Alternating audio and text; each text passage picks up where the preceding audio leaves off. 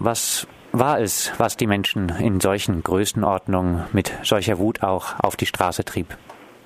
Zunächst mal also ganz äh, offensichtlich das äh, Sparprogramm der gerade im Herbst angetretenen, frisch angetretenen liberal-rechten Regierung von Charles Michel, dem neuen Premierminister, der äh, mit äh, seinem Kabinett sehr große Einschnitte, wie man das kennt aus anderen Ländern, auch äh, angekündigt hat.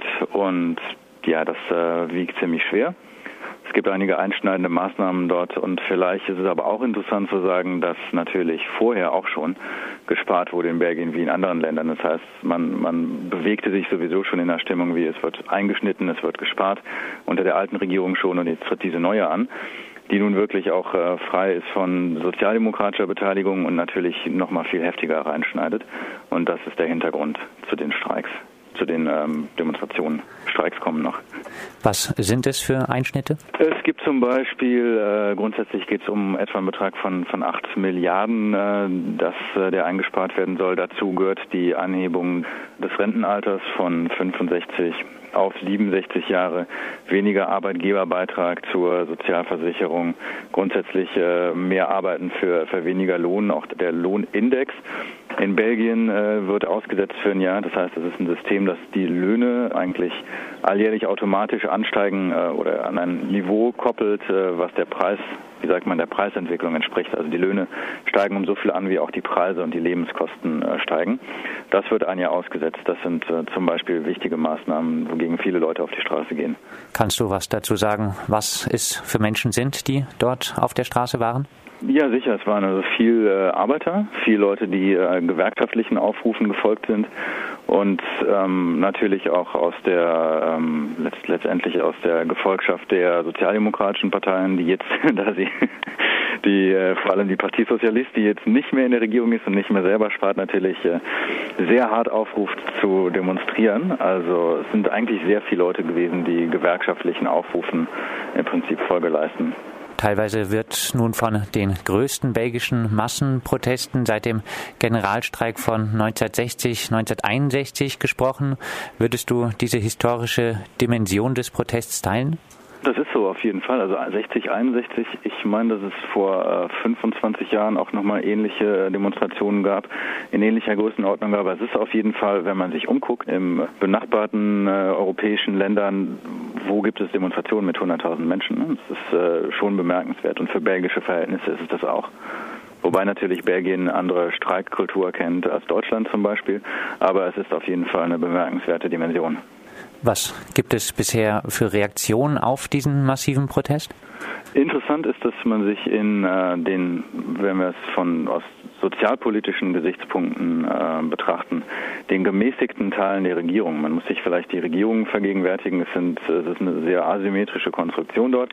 Es gibt eine frankophone Partei, die Liberalen, also eine wirtschaftsliberale Partei, der Mouvement Réformateur, und dann gibt es drei flämische Parteien, äh, die alle drei eine entsprechend äh, wirtschaftsliberale Austeritätsagenda haben, ähm, nämlich auch die Liberalen und die Christdemokraten und die nationalistischen Flammen von der NVA.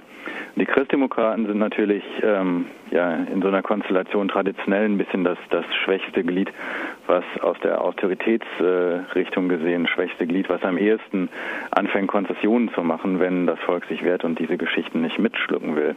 Äh, das heißt, in christdemokratischen Kreisen oder von äh, den flämischen Christdemokraten wird gerade immer wieder ins Spiel gebracht, dass man Vermögenssteuer doch anführen soll, um das Ganze ein bisschen ausgewogener zu gestalten. Und letztendlich gibt äh, die ganze Perspektive, die man hat für die folgenden Wochen im November und Dezember, nämlich es gibt regionale Streiks, es soll einen nationalen, auch einen Generalstreik geben, ähm, Anfang Dezember eigentlich die Idee, dass die ganze Debatte noch einiges weitergehen wird und Vermögenssteuer vermutlich eine Sache wird, die man diskutieren wird. Aber es gibt eigentlich noch keine große Reaktion darauf innerhalb der Regierung. Also bisher sind die liberalen Parteien nicht unbedingt dafür, das zu machen. Du hast die angekündigten Proteste erwähnt. Kein Mensch zweifelt daran, dass unser Land in den folgenden Wochen ein paar Mal teilweise oder ganz lahmgelegt wird, orakelt de Standard. Für den 15. Dezember ist ein Generalstreik von Seiten der Gewerkschaften angekündigt. Nur vier Tage später, am 19. Dezember, wollen zum Beispiel auch an einem sogenannten Stay Away Day Arbeitskräfte ohne belgischen Pass ihre Arbeit nicht zur Verfügung stellen. Steht Belgien vor einer arbeitskämpferischen Zeit jetzt im Winter? Ja, mit Sicherheit. Das ist äh, recht deutliche Perspektive, zumal auch einfach die politischen Konstellationen so sind, dass es, dass es für linke sozialdemokratische Parteien ähm, einfach sehr leicht ist, dagegen Opposition zu führen. Sehr deutlich, ja. Man sieht also zum Beispiel auch, ähm, dass, dass die ganze, der ganze parlamentarische Diskurs so ist, dass die Partie Sozialist, die ähm, bis vor kurzem selber einer Regierung vorstand, die natürlich auch gespart hat, äh, unter europäischem Druck, unter dem Druck der Krise, ähm, unter dem Druck der, der Austeritätsagenda, äh, auf einmal natürlich äh, sich als, als ähm, ja, Vorkämpfer äh, gegen diese Reformen, gegen diese Einschnitte ins Spiel bringt. Das heißt, die Konstellation ist politisch so deutlich, dass man davon ausgehen muss, dass es weitergeht natürlich. Teilweise wird nun kommentiert, dass die derzeitige Situation, die Proteste auch ganz im Sinne von separatistischen Tendenzen in Belgien sind. Eine Einschätzung, die du teilen würdest? Absolut, denn äh, man muss sich angucken, dass zum Beispiel die, äh, du sprichst auf die NVA, ne, die, die New Flamse Allianz, die die stärkste Partei des Landes geworden ist, jetzt erstmal in der Regierung ist, äh, erstmals beteiligt und viele Leute von außen betrachtet sich wundern mögen, dass eigentlich überhaupt nichts von ihrer separatistischen Agenda, ähm, zu der man vielleicht äh, sonst noch ein paar Sätze vielleicht gleich verwenden könnte, aber erstmal, wenn wir so festhalten, separatistische Agenda steht nicht im Regierungsvertrag, denn im Koalitionsvertrag. Ist es kein Wort darüber, über den Staat weiter zu regionalisieren ähm, und Sie haben eigentlich, diese Flammen-Nationalisten haben ein zweites Standbein quasi. Und das ist diese brettharte neoliberale Agenda. Das, das ist schon ökonomisch immer ihrs gewesen. Und das ist, was jetzt kompatibel ist. Das heißt, sie, sie setzen einfach auf dieses, äh, auf dieses Pferd so, reiten diese Welle ab und äh, treiben natürlich einfach einen, einen Keil so in die Bevölkerung. Und zwar genau ohne zu sagen, dass die Bevölkerung sonst natürlich immer eins sein muss. Aber was ich meine ist im Prinzip, es gibt ein, eine Bruchlinie genau bei Menschen, die diese Art von Politik akzeptieren und Leute, die sich dagegen wehren. Und diese Bruchlinie ist natürlich nicht komplett, aber sie ist halbwegs identisch mit der politischen Grundströmung in äh, Flandern und in Wallonien. Wir sagen, in Flandern ist die Grundströmung pro Austerität und, und neoliberal und äh, diese Art von Wirtschaftspolitik finden wir okay. In Wallonien ist sie weitestgehend dagegen.